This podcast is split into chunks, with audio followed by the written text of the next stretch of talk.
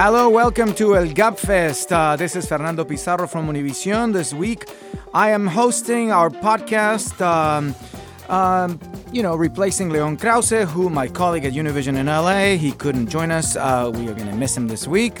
And my fellow panelists today are my colleague from Univision, Janet Rodriguez, and Dori Toribio from Canal Cuatro in Spain. How are you both? Very good, thank you. We're doing great. Yeah. Great. We- You know, we talked about so many things in our in our uh, Spanish version. You're now listening to El Gabfest in English.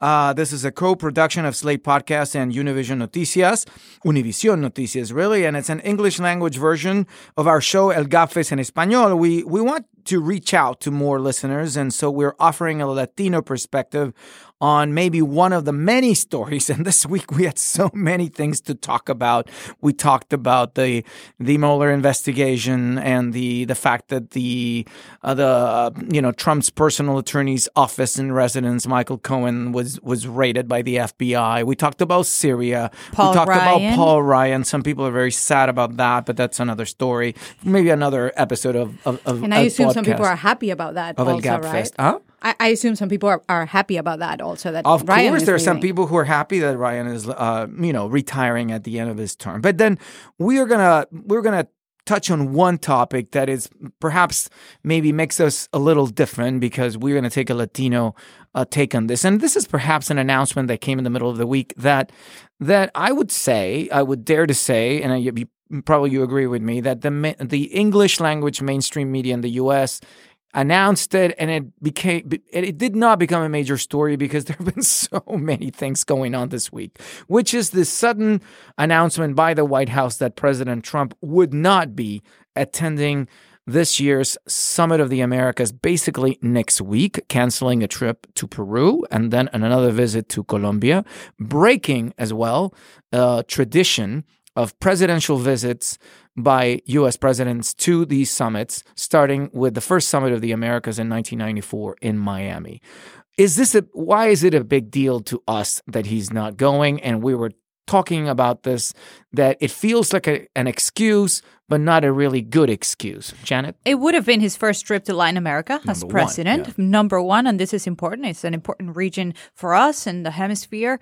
And uh, the excuse is that he has to monitor, he has to be in D.C. at the White House to monitor the situation in Syria. He had um, said uh, they, he put out a threat that he would take action within, within 24 to 48 hours. We know that the trip would have been long after that, but he has to be here. That's what the White House says to monitor Syria and the world, not just Syria. I think it's not a valid excuse. I think he should have gone to Latin America. There are many topics of in the region that need to be resolved, especially uh, when it comes to Mexico. NAFTA is uh, is still not agreed upon, and it's the wall. Um, meeting with a Mexican president would have been of a, of a convenient um, But it would have been major news. but it would have been major news. Um, whether he should be here in DC or not, that's debatable. President Obama, we know that President Trump likes to criticize, but at the end, President Obama was at one of the summits when he was dealing with a crisis in the Middle East as well. So we'll see. We'll see if there is action in Syria. If it was merited for the president to be here in um, in in the White House instead of going down to Latin America, but I, I think it was ultimately an opportunity, a missed opportunity. He should have gone, and uh, the repercussion may be more, more. Um, what's the word I'm looking for? Diplomatic, maybe. Yeah, more diplomatic, and um, him not being there, Pence is not going to have any effect. No, it's not going to be the same. It's definitely not the same with all the you know with all the things that Trump means. But I think, and many many political analysts of the you know observers of the region have said many times uh, that um, that this you know that this is a totally wasted opportunity to fix some things because the relationship that Trump has had with Latin America has been, in some ways, some some presidents who who have uh, who are right wing, recently elected, like Sebastián Piñera in Chile or Mauricio Macri in Argentina, um, even uh, the president in Peru who just stepped down a couple weeks ago, uh, Pedro Pablo Kuczynski, they you know I wouldn't say they saw eye to eye with Trump, but in some things they they kind of agreed. But uh, Piñera said very recently that that that Trump doesn't have a coherent uh, or clear policy with Latin America. And we know that many countries in Latin America sided with Mexico on this whole issue of the wall, the calling migrants rapists, the whole thing that started with his campaign. So many people have said that this is a missed opportunity. Now, maybe he's not comfortable in a summit setting. And we discussed this in Spanish. What, what are your thoughts, Dori, about I that? think both arguments can be true at the same time. I think for me, it's a good excuse, and I think it's the right decision to do because You- you um, think he's right not to have gone? I think both things are true at the same time. I think it's the right decision right now because what's happening in Syria is very important. But I also think once he cancels this trip, that's a significant blow to the chances of improving their relationships and their relations with the region. And he also had a huge chance in that trip to explain what America first means to all of them what means to the region. And that was a very important point there. And this is a huge blow. I do think both things can be true at the same time. But I also think, um, you know, we're in, in a very important moment and, um, the situation now is different than in April 2017 when Donald Trump did order a strike in Syria, but he did that by himself, only the US. Now we are in an international stage and things change now. You have to be in the White House. He probably will have to make a speech or he probably will have to speak at the same time as maybe the president of France, Macron, or the prime minister of Britain, uh, of Great Britain, Theresa May. Uh, so this is an international situation and it's a little different. I don't think you can be outside of the situation room to do this, or at least it's not a good image. And nowadays, of course, the president can be the president of the United States everywhere. But as we know, because this happened to Barack Obama as well, it's not a good image if you're doing that while, you know, posing in a picture with some kind Yeah, of but you're conducting presidential business. I mean, you're being a president representing the country overseas. I mean, I, I, I get your point that it's more important to be at, a, at the moment of a crisis, but he would have been with other people, with other presidents. Yeah, but do you remember what happened when Barack Obama was traveling Mm-hmm. out abroad? Um, in when when he was making the decision that he did not make finally, but in in in 2013 with Syria.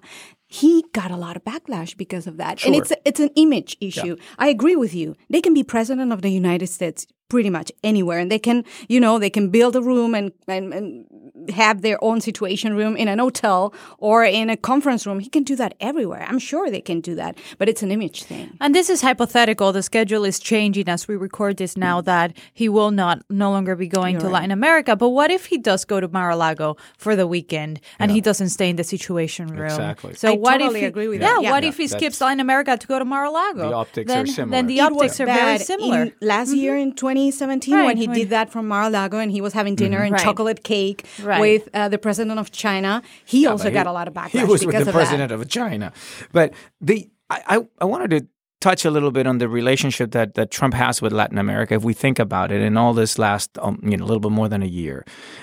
It's really been mostly about Mexico and Central America, and it's not been a positive relationship. It's been, you know, a lot of accusations his way. Sometimes he praises Mexico, but you know, th- there ha- it hasn't really been a positive uh, relationship. Uh, he's ended TPS for Haiti as well, for uh, the Central American countries. We still are, are, are pending the decision on the on Honduras. And when it comes to the other big point, which is going to be one of the center points of discussion at the Summit of the Americas, which is Venezuela, he really has had almost the same type of uh, confrontational relationship that uh, that Obama had. Yeah. It had. There has been no change. He hasn't really touched on issues like Brazil, or he, he really. It's been. This would have been a chance, but He was supposed to meet with Castro, Raul Castro, down in the yeah, summit. that's another one. He's back. Um, You know, And the cancellation comes at the heels of a week that was extremely um, chaotic, I would say, with a relationship with Mexico and Central America. The president started criticizing Mexico, Mm-hmm, criticizing this caravan coming north. Uh, the president of Mexico um, fought back, and I you really, know, uh, this is my opinion. I really think all that stuff that happened last week has a lot to do with the decision. I, to cancel the trip. You absolutely, I with me? do too. I do too. It was a feud that no one saw coming. While the relationships were strained, what happened last week was so unexpected at so many levels. But yet, um, it's so Donald Trump. let me let me ask you something, and I'm going to be very honest here. Do you both really think Donald Trump cares about that? I don't think he Oh, does. no, no, no, I agree. I with really you don't there. think No, he's he worried not. No, about but meeting with anybody in No. Latin America. No, I don't think not. he's worried about anything of that or their relationships are bad. I really don't. And yeah, maybe, Maybe in his Peña mind, Nieto. you know maybe what Peña argument? Nieto would have been interesting. Yes, But he was there two months before the election when he was in the Sure. worth of his anti-immigrant rhetoric, and, and he had no issue with that. But I'm gonna. I, there's an argument that I do actually believe, but I again I think both things can be true at the same time, which is some some of his um, longtime advisors are saying that Donald Trump doesn't like foreign trips and Mm-hmm. he will try to come up with something every time because in reality he doesn't really He like doesn't like to travel. He does not like to travel I do abroad. believe that. Yeah. So maybe in the back of his mind, that was also a reason. Maybe in the back of his mind also was a reason that, you know, it's not going to be a comfortable situation taking part in this summit. Of course, that it's probably somewhere there, but I really don't think this is, this is like a priority issue. But it's him. no less, I think we shouldn't dismiss the fact that after Peña Nieto, Enrique Peña Nieto, the president of Mexico, replied with a strong mandate to Trump saying, true. take it off on your Congress, don't take it off on the Mexican That's people. also true. The White House has been completely Yeah. silent. And he hasn't The tweeted president about has it. not tweeted. The No, president has not criticized Mexico again. That's very true. It has been crickets, crickets, crickets We- ever since. And this would have given the opportunity of a, a confrontation. It They would have had to have a confrontation of sorts, the two presidents, whether in private or in public. And But let's remember that Donald. Trump only thinks about his base. Right. Inside the US and Mm-hmm. outside the US Right. more so. So I really don't think that would affect him with his base that much. Any confrontation, even that that would be something positive for them. So I really think that it's not something that important. But you're right. After that Peña Nieto speech, there's been nothing coming out of the president. no, this- Twitter, you're right? absolutely right. And and we're still in the negotiations of, of, Of NAFTA, NAFTA. that keep on moving. Also true. Janet Janet had the opportunity to talk to the Minister of Economy uh, of Mexico, Ildefonso Guajardo. Uh, you caught him at the, for a few minutes or seconds, and you know this keeps on going. And that this was in the middle going, of all that. regardless of the criticism, regardless of the aggressions between one country or the other. They have to negotiate NAFTA. It's so critical for uh, for North America, and we were hoping actually in the White House it was being rumored that something might have been announced at the, the uh, Summit of the Americas. We know now that's not going to happen or would happen without the U.S. So it's unexpected for all of us. It took us all by surprise at the White House that the president was cancel- canceling the trip. Well, I'm going to end up with saying two things that Trump would is not going to miss because he wouldn't have had him in Lima. He wouldn't. He doesn't drink, so he wasn't going to have any pisco sours, which is too bad, right? And then, secondly, I don't think he eats fish or anything that's raw. you know, he he would have missed the ceviche. Can you believe it? I mean, come on, you go to Lima and not have a pisco sour and have ceviche. I think that you know that's a sin almost. But anyway. He won't be going there. Maybe uh, maybe Pence uh, is going to have a chance to do that. We encourage you to check out our Spanish language show and tell your Spanish speaking friends about it. We cover almost I would say everything, the most important news of U.S. politics with a unique Latino perspective. We hope you join us this time and next time. You can subscribe to our show on iTunes and find our show in English and Spanish in most podcast feeds. My name is Fernando Pizarro. I was hosting uh, for our great colleague Leon Krauze. Thank you, Dori Toribio. Thank you, Jana Rodriguez. Thank you. And thank you for listening to El Gabfest en Español en Inglés. Until next week.